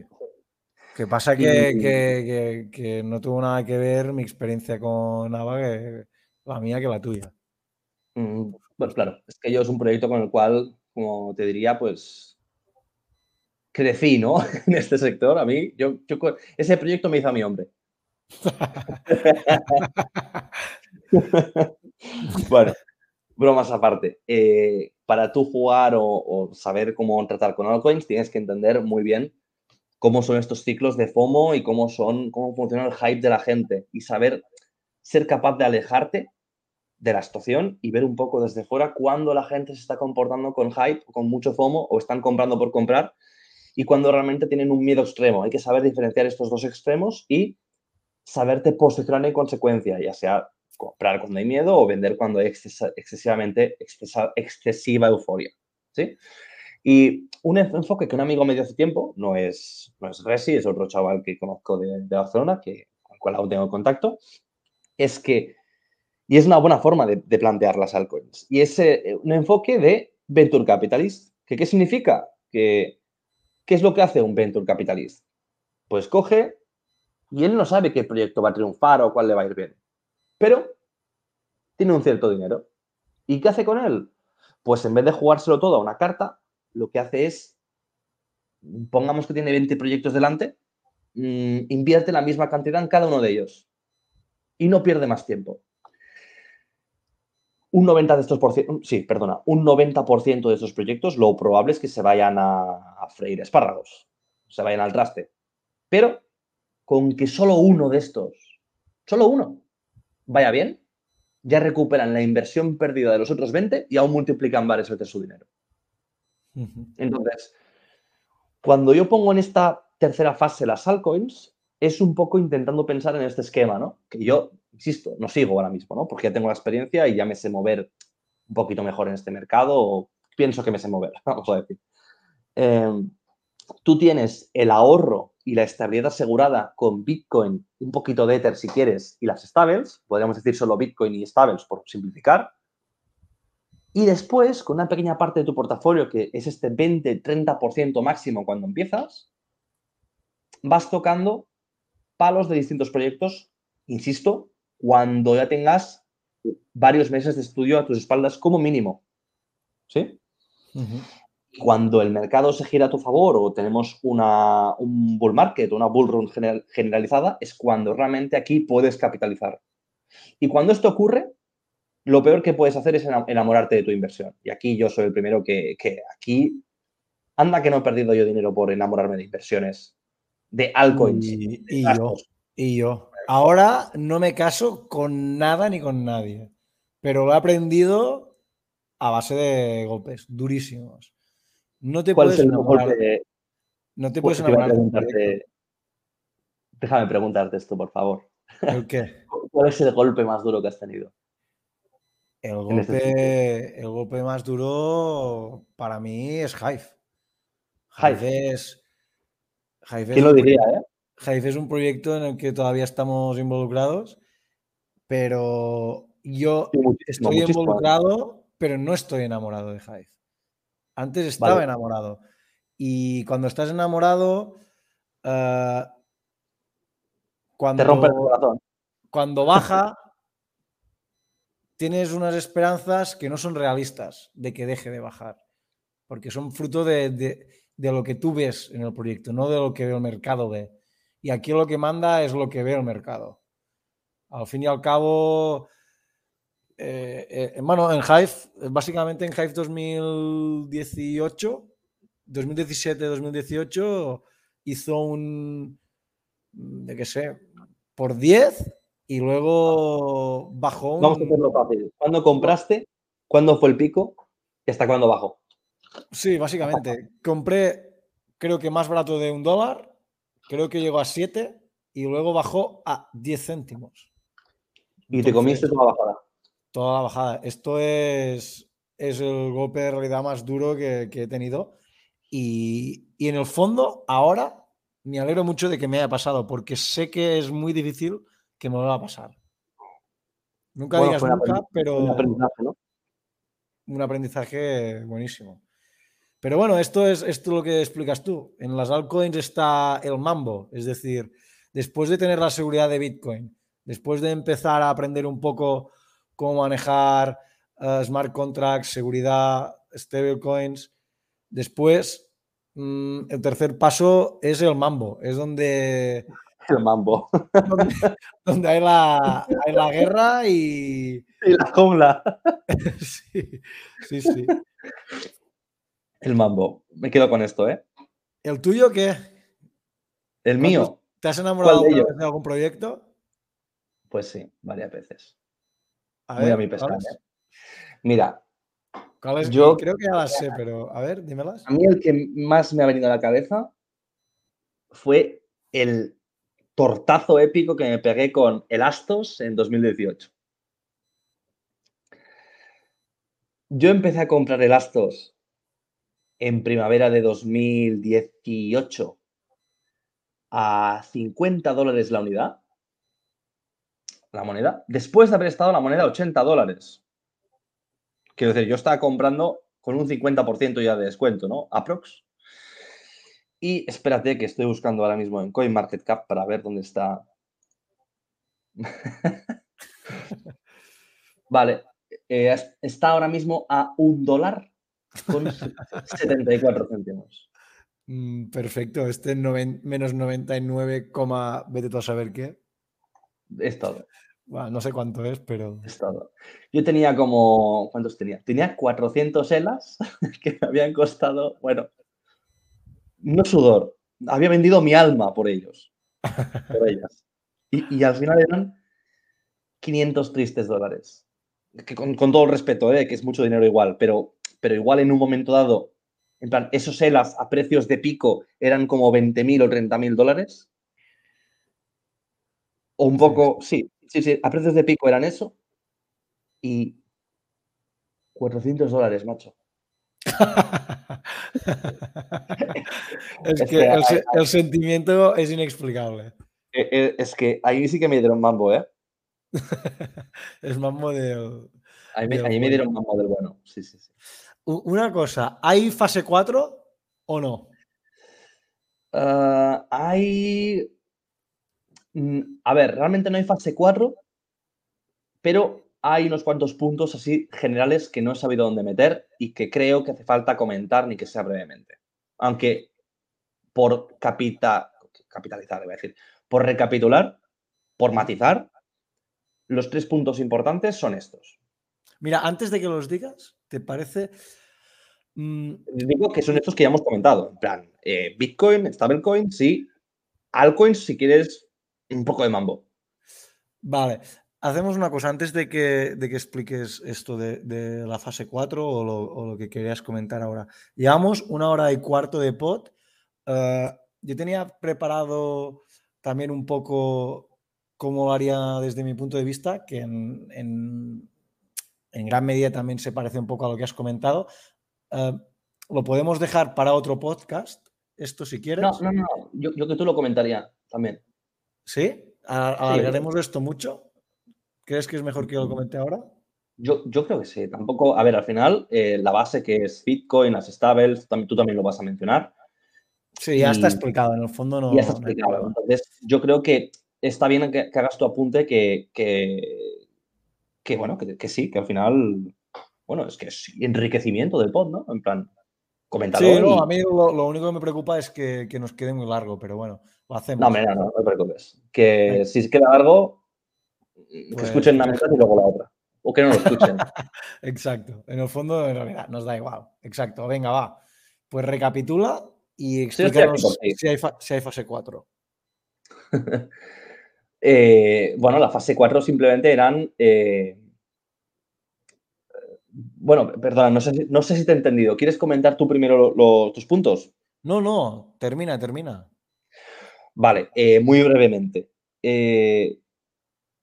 Dos cosas que de entrada igual a mí me parecen como muy obvias, pero que creo que no lo son tanto. El punto número uno es que todas todos tus activos, ya sean Bitcoin, stablecoins, shitcoins, lo que tú quieras, lo holdeas en tu wallet con tu custodia, tu ledger, tu hardware wallet y lo intercambias en exchanges, no al revés. Hay gente que por tener todo o mucho en exchanges se ha llevado un susto grande, yo incluido. Bueno, no, realmente yo no me llevo ningún susto porque casi siempre lo he hecho así. Pero, pero yo he perdido dinero en hackeos de exchanges y siempre me ha alegrado porque ha sido poco o nada, no me ha preocupado, pero hay gente que lo ha perdido todo o mucho. he tenido suerte y, no me ha pasado nunca nada de esto y, por eso también tardé tanto en, el tema del ledger, porque no, no, veía que esto realmente fuera un punto tan, tan importante y es importantísimo. El tema está en que, en que tú cuando tú haces el estudio inicial de Bitcoin, de la autocustodia, etcétera, a mí me parece muy importante ahondar en el hecho de que si tú quieres estar aquí, tienes que tener un mínimo de autorresponsabilidad. Porque si olvidas tus claves privadas, no existe un botón de recuperar contraseña. Entonces, yo opino que, esto es una cosa que se suele decir en el ámbito este, es que normalmente cuando una persona pierde acceso a una cuenta, no es porque el robot me esté echando o me tenga manía, sino que es casi siempre, por no decir siempre, un error humano. Entonces, a mí el único motivo por el cual yo holdearía en exchanges es cuando hablamos de una persona que no es suficientemente responsable o organizada como para poder tener una contraseña memorizada o a mano o como tú quieras, porque, porque hay mil métodos. Entonces, es que si ese es el caso, te diría que mejor no entres en este mercado. Quédate, compra Santanderes y Repsoles, que te irá mejor, por lo menos no lo perderás. O no corres, no corres el riesgo de perderlo. Pero es que es esto, es que esto, como en Star Wars. Eh, Santanderes, y Repsoles son una basura. Así de claro te lo digo. Pero bueno. No es consejo financiero. Déjame volver el banner aquí. Yo he sido, he sido, accionista de las dos. O sea que nunca más. Buen dividendo, ¿eh? Sí, buen dividendo. Eh, te comes la bajada de un 50%, el dividendo te lo puedes meter por el culo. Tranqui, tranqui, güey, tranqui. tranqui, que íbamos una hora muy bien, no me la líes ahora. Ya, ya, ahora, ya estoy no No, te calientes, está bien. Eh, em, que sí, ¿qué más? Eh, sí, básicamente esto, esto que comentábamos. Que holdees en tu wallet y seas, tengas un cierto punto de autorresponsabilidad, no tiene más. No. Siguiente. Eh, cuando empiezas, sobre todo, mantenerte alejado de las meme coins y de los NFTs, porque en el 99% de los casos son estafas directas. Si, las altcoins ya eran un riesgo enorme, mm, estas las altcoins, hay, los, las meme coins y los NFTs son un castillo de cartas dentro de, bueno, dentro no, encima de una mesa de tres patas, con viento. O sea, esto es lo que son. Y la mesa es de madera podrida. y está en un suelo de cristal. Así que sí, es un poco, es un buen símil, tal cual. Eh, ¿Qué más? Eh, sí, esto ya lo hemos comentado antes, ¿no? Que el tema de hodl o de holdear posiciones a largo plazo eh, no tiene mucho sentido, salvo si no es Bitcoin y Ether, más Bitcoin que Ether en este sentido, más inestabilidad, ¿no? Por parte de Ether. Y eh, todo lo demás es especulación muy alta. Después, ¿qué más tenía por aquí? Eh, sí, lo que comentábamos también antes de las stablecoins, que incluso en un bear market pueden llegar a rendir entre un 5 y un 10% anual, lo que es muy interesante. No les digas a nadie que hay algunas que, rinden un 20. Es bueno, es que rinden un 20, pero, pero es con más características, ¿no? entonces no las quiero mencionar. No, no. Pero sí, hay stablecoins que tienen un 20, un 30, un 50 y un, y un 100 si quieres, pero claro, ahí ya no, Claro, ahí ya no hablamos de stablecoin, hablamos de stablecoin que igual mañana se va a cero. Entonces, no es lo mismo. Entonces no es lo mismo. Ya no pierde sentido, ¿no? Ser stable, ¿no? Sí. Después, tener también, también por aquí apuntado que, otra vez, insisto en lo mismo, ser organizado y ser persistente en este mercado marca la diferencia a largo plazo. Es decir, no intentes predecir el mercado a corto, simplemente estar aquí el tiempo suficiente como para que ese tiempo marque la diferencia. ¿Sí? Después, por último, eh, no usar apalancamiento, que es básicamente, sin entrar en detalles, pedir dinero prestado para comprar o vender. Y después tener en cuenta los ciclos de mercado con todo el tema del halving de Bitcoin, que no hemos comentado hoy, pero otro día quizás lo hablemos. Simplemente es tener en cuenta los ciclos de mercado, alcistas, bajistas y laterales, que a verlos, haylos y estarán ahí siempre. Y hasta aquí. Pues me, parece un buen plan. Puede parecer complejo, pero es, un plan, es un plan gradual. Es un plan que, bueno, es un plan que podría adoptar yo perfectamente, aunque he elaborado uno un poco distinto. Y si queréis, también os lo cuento antes de que cerremos el pod. Te doy la palabra, cuéntanoslo. Sí. Cuéntamelo, porque alguien más nos va a ver. Yo espero que sí. Sí, pero, pero... me a mí. y luego, tu, plan lo podría adoptar perfectamente y no tendría ningún problema y me podría Yo es lo que haría. Yo es lo que haría.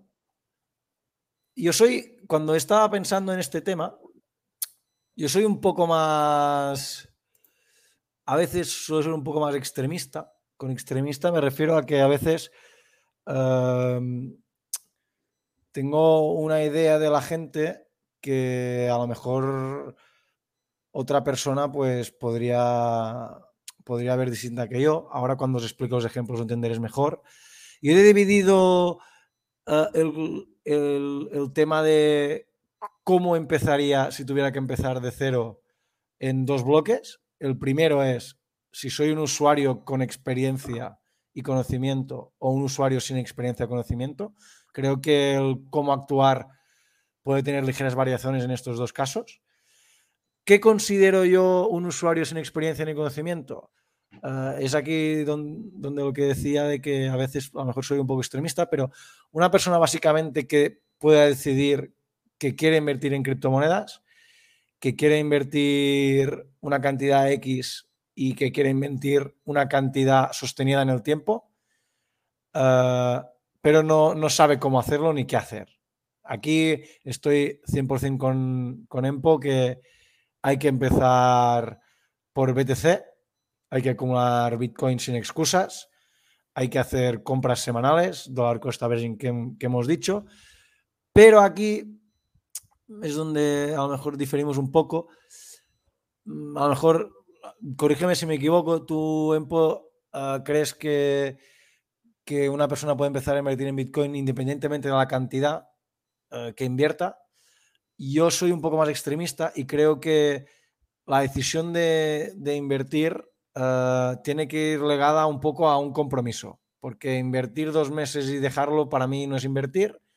Para mí... Mm, vale, estoy de acuerdo contigo. Es decir, si vas a invertir un mes, no inviertas.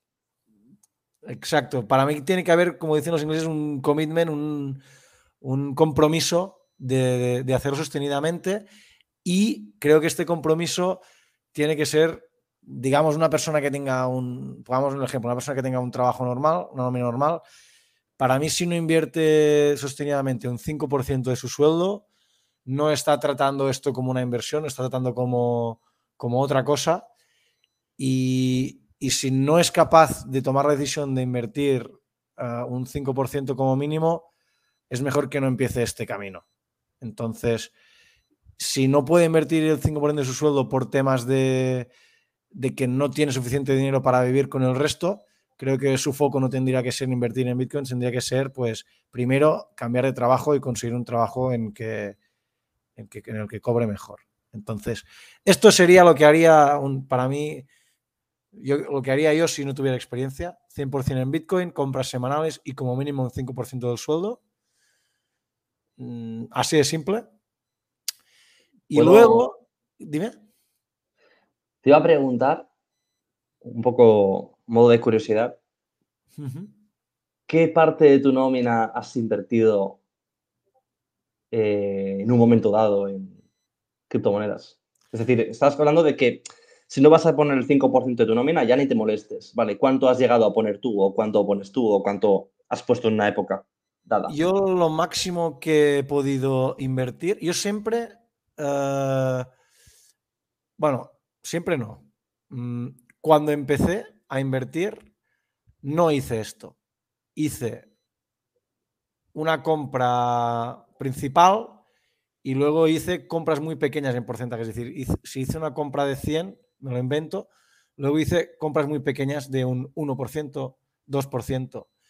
Y vi que este no era el camino. Entonces, cuando lo vi, lo que hice fue invertir el máximo que podía ah, de mi nómina y estaba alrededor de un 15 a un 40%, dependiendo de, bueno, de todas las cosas que, tenía en, mente de hacer y siempre he intentado pues que se acercase a lo máximo que podía al 40%. Pero ha habido meses en los que he tenido que, que bajar el, acelerador, que dejar de pisar el acelerador, sí. Muy bien. Está bien. Esperaba menos, ¿eh? La verdad. Eh, no, cuando decidí hacerlo, decidí hacerlo con todas las consecuencias. No estoy diciendo que esto es lo que se tenga que hacer. De hecho, un 5% del sueldo me, parece una cantidad, pues... para no pensar, para no preocuparse. exacto, exacto. Si inviertes más, ya como hice yo, es, es porque realmente te interesa mucho, porque sabes que le vas a dedicar muchísimo tiempo, etc. Pero una persona que, que empiece no tiene por qué gustarle tanto como a mí. Para seguir, segundo bloque serían usuarios con experiencia. Aquí es un poco relativo definir qué es un usuario con experiencia, pero para mí, mm, para poder darle una definición, es un usuario que ha hecho su research, su, estudio previo y es capaz de identificar eh, con mayor o menor acierto, pero sabe identificar si estamos en un periodo de bull market o de bear market, es decir, si estamos en un periodo alcista o un periodo bajista. Pero no me refiero a corto plazo, sino a un periodo estructuralmente bajista o estructuralmente alcista. Por ejemplo, estamos ahora mismo con Bitcoin a 20 mil dólares después de que haya llegado a 60 y pico mil, ¿no? Casi 70, ¿no? Llegó. Pues estructuralmente estamos en un periodo bajista o de acumulación. No estamos en un periodo alcista. Creo que la inversión tiene ligeros, tendría para mí ligeros matices en, dependiendo del periodo en el que estemos para mí también ahora un periodo de acumulación como podría llegar a ser el que estamos ahora, para mí ahora podemos estar en un periodo o bajista o de acumulación, no en un periodo alcista. En un periodo como estos yo lo que haría sería 30%, 30 en Bitcoin. Creo que esto tiene que ser siempre una parte importante del portafolio. Luego haría un 30% en lo que yo llamo solid high caps, que son pues altcoins con. Exacto. Ether, BNB, exacto. Solana, incluso. Eh, Eso ya un poco a gusto, pero altcoins que, ya tienen su bagaje, high caps, altcoins de alta capitalización. Y luego sí que eh, pondría un 20% en altcoins de baja capitalización. ¿Por qué? Pues precisamente por lo, por lo, que. Exacto, por, lo que has, por el ejemplo que has puesto tú, por ejemplo, de Travala, de ABA, que en estos momentos es donde hay las mayores oportunidades y empezar a acumular ahora te puede, te puede dar recompensas muy altas en el futuro. ¿Cuál es el problema? no es consejo financiero. Existimos. Exacto.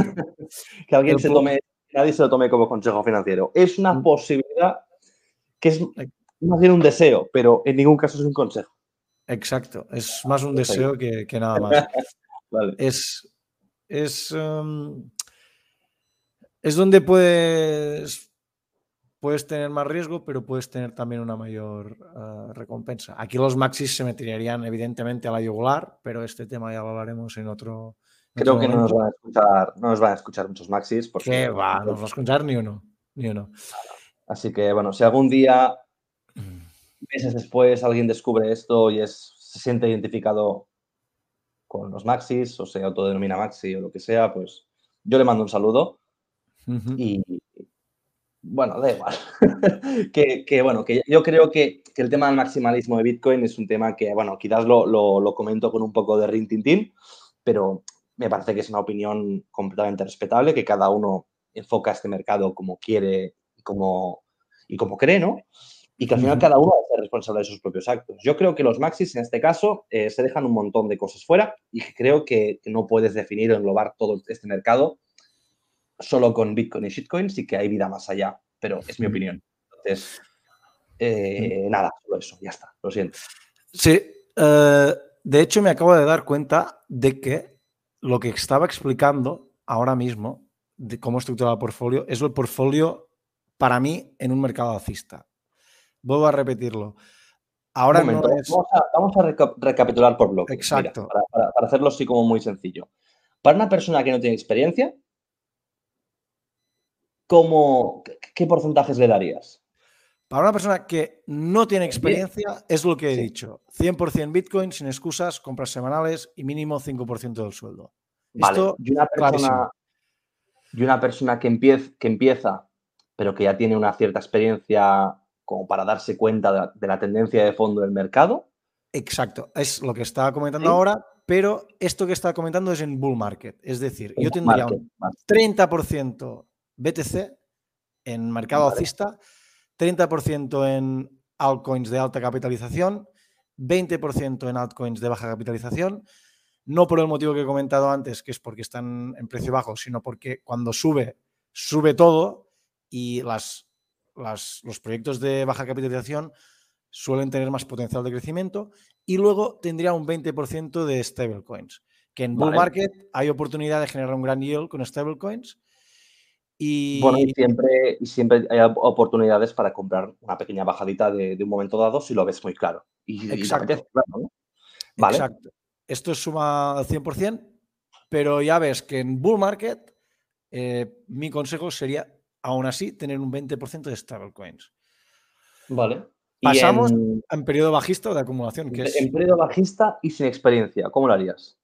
En periodo bajista y sin experiencia, igual, 100% BTC, compras semanales, mínimo 5% del sueldo. Sí. Es la, lo que yo he comentado, pero solo con Bitcoin y ya está, y te olvidas, ¿no? Sí, sí. Vale.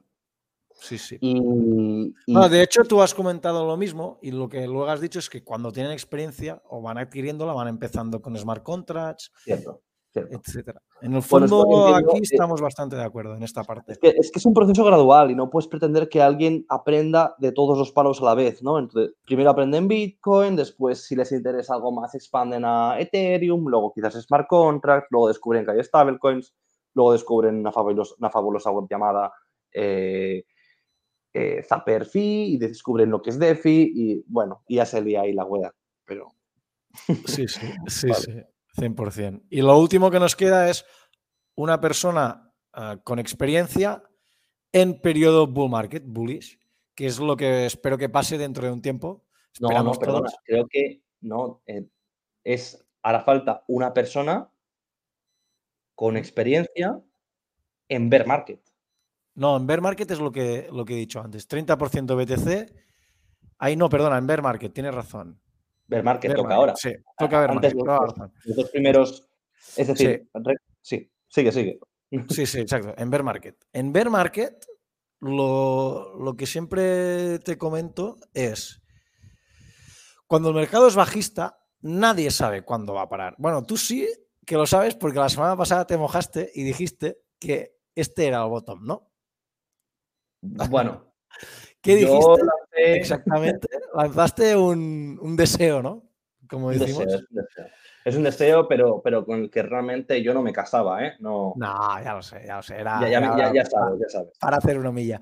Pero es lo que queremos, que, que, que cuando hay un, un bear market, pues haya un momento en el que las cosas rebotes. Pero el tema es que nadie sabe cuándo va a ser este rebote. Y quien diga que lo sepa uh, es mentira, no te lo creas, nadie lo sabe.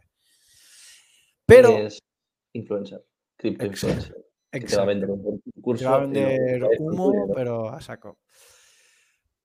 Pero es, esto que no sabemos cuándo va a pasar, lo podemos utilizar a nuestro favor. Es decir, todos los bear markets tienen un bottom. No sabemos cuándo está, pero cuando hay un bottom, es un bottom. Entonces, tú sabes que un bottom, en momento... en inglés eh, significa eh, un fondo de mercado o un suelo, que es el punto a partir del cual las cosas dejan de bajar o se estabilizan, digamos. Exacto. Uh, yo soy muy malo para identificar uh, fondos de mercado, bottoms, pero no importa, porque cuando hay un fondo de mercado y las cosas empiezan, empiezan a subir, puede ser que vuelvan a bajar o puede ser que sigan subiendo.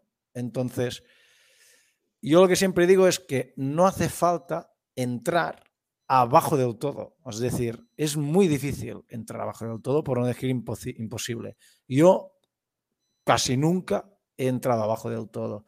Yo siempre he entrado después de que ha habido un rebote, después de, ver que el sentimiento de mercado puede que esté cambiando. Y, lo que se tiene que hacer es entrar gradualmente, por si te equivocas. Entonces, yo entraría gradualmente en periodo de bear market, en periodo bajista, cuando puedo llegar a intuir que ha habido un rebote. Y si no ha habido un rebote, pues seguiría entrando regularmente. ¿Y qué compraría? Dime, dime.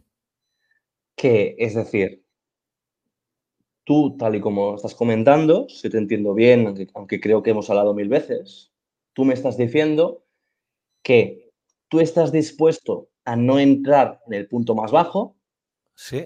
A cambio de entrar un poquito más alto, pero con ciertas garantías.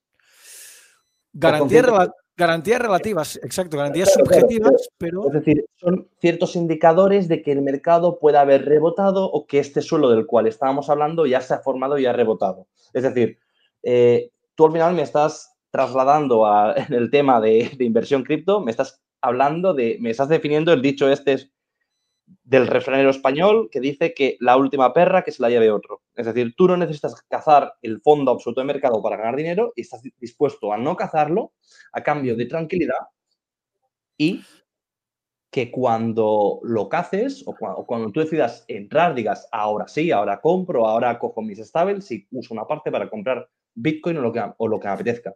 Vale, lo hago ahora con más garantías que, por ejemplo, yo en otros momentos en los que me he dedicado a intentar capturar literalmente un cuchillo cayendo. Sí, de hecho, esto entra un poco en contradicción con lo que dice todo el mundo, que la gente dice que, no hay que timear el mercado, no hay que, acertar ah, el mercado siempre. Aquí lo que, con lo que yo juego y con lo que me... La base del por qué decido hacer esto es aprovechar la volatilidad que tiene el mercado cripto. Es decir, sabemos que cuando las cosas bajan, bajan mucho, pero también sabemos que cuando suben, suben mucho. Es decir, que si tú coges estos periodos de subida, aunque los cojas un poco más arriba, sabes que va a subir más. Bueno, no sabes, es lo que ha pasado. Es decir, yo creo que cuando hay volatilidad a la baja hay mucha y cuando hay volatilidad a la alza hay mucha. Entonces, yo prefiero entrar más tarde e intentar, uh, digamos, ganar menos, pero uh, estar un poco más seguro de que mmm, siempre puede bajar un 80% más, pero que es bastante difícil que baje un 80% más donde... donde que a ti no te da fuerte, porque siempre estás cubierto al alza o a la baja, mejor dicho. Es lo que quiero, quiero creer, exacto. Y entonces, ¿qué compraría? Compraría, bueno, básicamente, ¿qué haría en un periodo bajista o de acumulación? Yo el 50% del portafolio lo tendría en stablecoins, es decir, el 50% de mi portafolio estaría en valores que pueden considerarse o podrían llegar a considerarse estables, en los que no les afecta la volatilidad del mercado. ¿Para qué? Para estar protegido. De mientras van, van generando un poco de rendimiento y este rendimiento, aunque sea muy bajo, porque estamos en periodo bajista, va acumulando poco a poco, porque va acumulando a precios bajos, porque el mercado está bajista. Luego compraría un 25% de Bitcoin y un 25% de proyectos de alta capitalización en los que confíe. Lo haría en, estos términos. No son muy sencillos, son un poco subjetivos, pero, pero lo haría así. Sí. Bueno, está, bien. ¿Es difícil de, saber cuándo es un mercado bajista? Depende. Si Bitcoin ha pasado de casi 70.000 a 20.000, yo creo que es evidente que es o bajista o de acumulación. Cuando empiece a rebotar, veremos. Pero en este periodo, básicamente mi portfolio pues está pues más o menos como he descrito. 50% stablecoins, 25 BTC y 25 proyectos en los que confío mm, plenamente. Bastante, sí. Muy bien. Bueno, oye, eh, una hora cuarenta. Una hora cuarenta y me ha pasado rápido, ¿eh? La verdad es que... Deberíamos cenar y eso, ¿no? Ya. Pues la verdad es que sí, deberíamos dejarlo aquí. Tengo curiosidad por, escuchar estos podcasts dentro de unos años. Seguro que. Guau, guau, guau, te pones romanticón, ¿eh? Madre mía.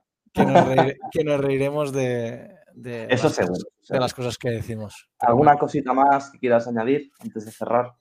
Sí, que sobre todo no te olvides de guardar el archivo de audio porque como tengamos que volver a grabarlo, será. No, hombre, no, será está bien.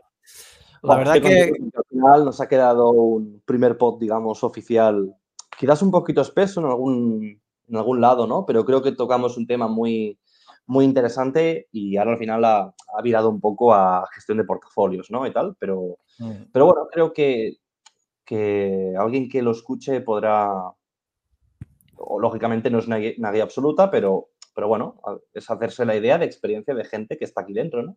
Lo que tiene valor. Así que si a alguien le vale, yo por mí ya me doy por satisfecho, ¿no? Y ya está, poco más. Pues como siempre, ha sido un placer y nada, nos vemos en unos días y en el siguiente episodio. Os esperamos a, todos. Muy bien. Yo sí, también muchísimas ganas de ya grabar el siguiente. Ya veremos qué, qué, traemos ¿no? a nuestro público, a nuestro extenso público, pero de calidad. Pero seguramente que, será. que nos reiremos un rato, como poco, ¿no? Exacto. Bueno, recordar a los que nos estáis escuchando hasta este momento que muchas gracias por haber aguantado tanto. Sí, increíble. aguantado hasta aquí. Si habéis aguantado hasta aquí, increíble, sí. Si queréis seguirnos, podéis seguirnos en Twitter y preguntarnos lo que queráis. Nuestros handles son Resiliencia Hodel, H-O-D-L y el Empoderat, tal cual, como suena. Y, nada, eh, poco más. Sed felices. Igualmente. Un, Un abrazo. Chao. Chao.